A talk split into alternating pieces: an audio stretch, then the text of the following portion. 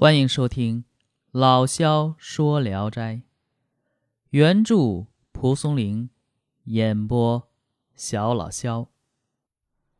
今天讲的这篇，名字叫《刘夫人》。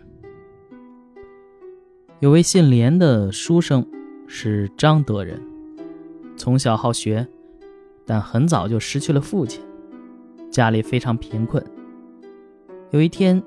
连生外出，傍晚回来时迷了路，进了一个村子，有个老太太过来说：“连公子去哪里呀？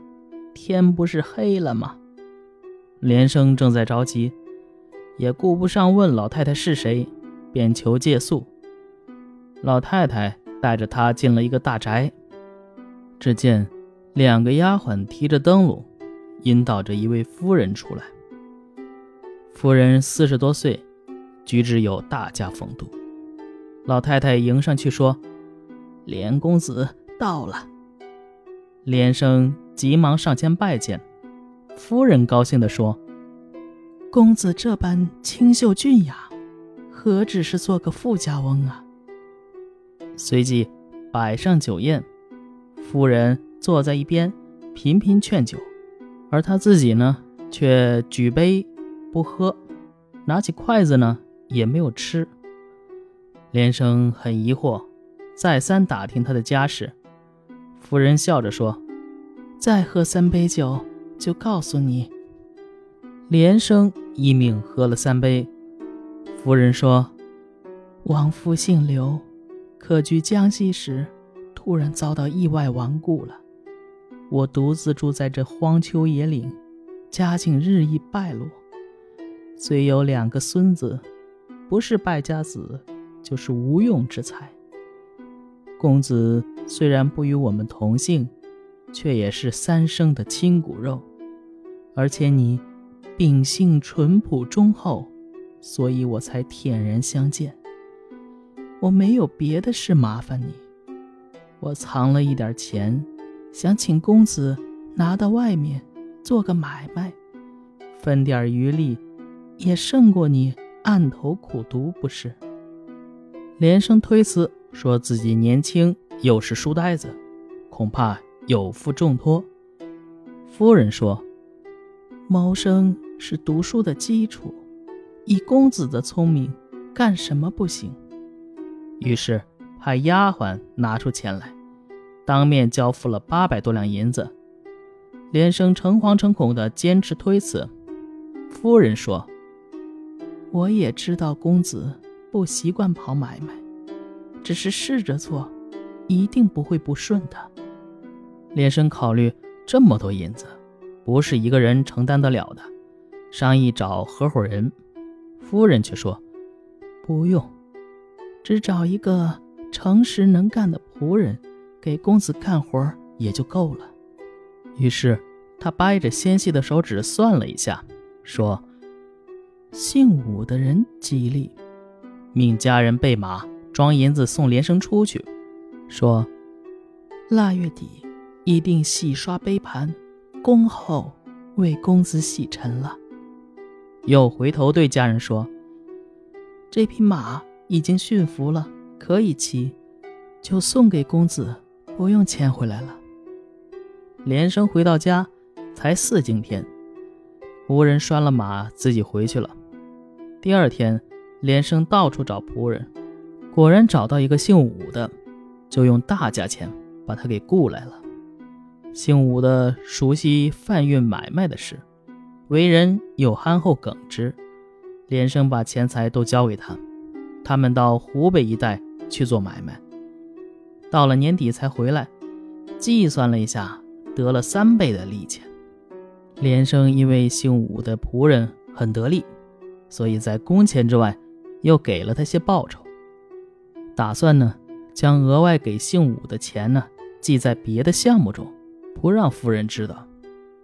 刚到家，夫人已经派人来迎接了，于是一起去了。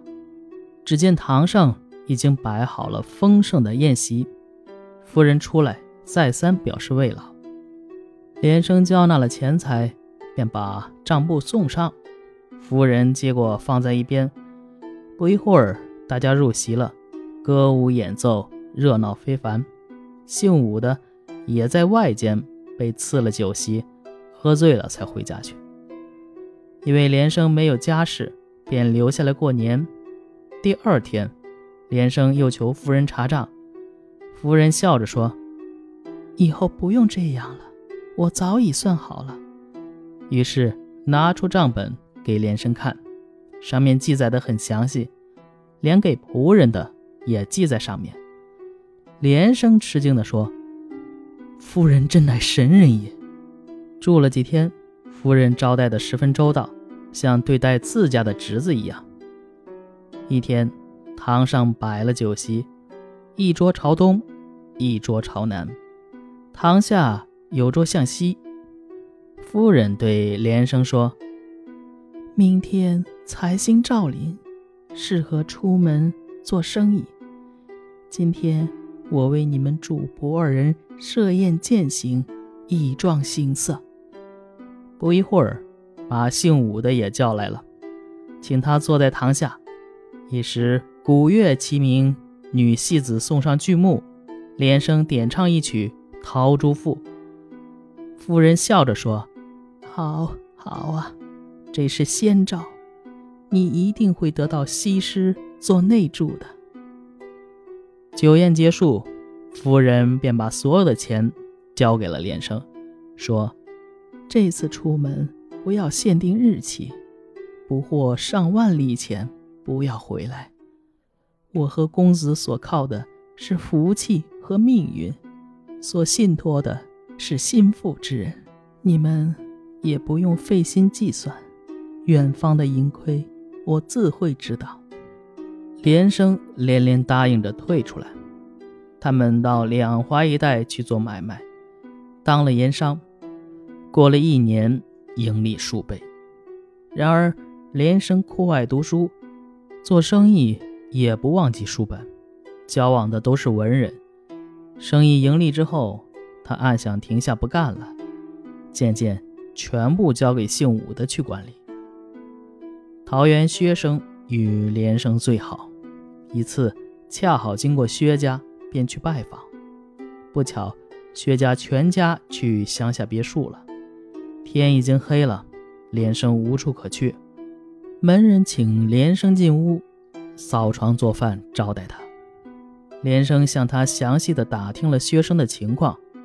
原来，此时正讹传朝廷要挑选良家妇女。送去慰劳边关军人，百姓很慌乱。听说有年轻人没媳妇的，也不请媒人，就直接把姑娘送到那家。甚至有人家一晚上得到两个媳妇的。薛生也是刚刚和一户大家女儿结亲，恐怕车马喧闹惊动官府，因此暂时迁居到乡下去了。出京未尽。连生刚要扫床就寝，忽然听到许多人推开大门进来。门人不知道说着什么，只听见一人说：“官人既然不在家，拿着蜡烛的是什么人？”门人答道：“啊，这是连公子远方来的客人。”一会儿，问话的人已经进来了，衣帽整洁华丽，略一拱手施礼，便问连生的籍贯姓氏。连生告诉了他，他却高兴地说：“哦，是我同乡，岳父是哪位？”连生回答说：“还没有娶亲。”那人更加高兴，急忙出去招呼一个年轻人进来，恭恭敬敬地见礼，又突然说：“实话告诉你，我姓穆，今夜到这儿来，是准备把妹妹嫁给薛官人，但是到了这儿才知道办不成，正进退两难时。”遇到了公子，这不是天意吗？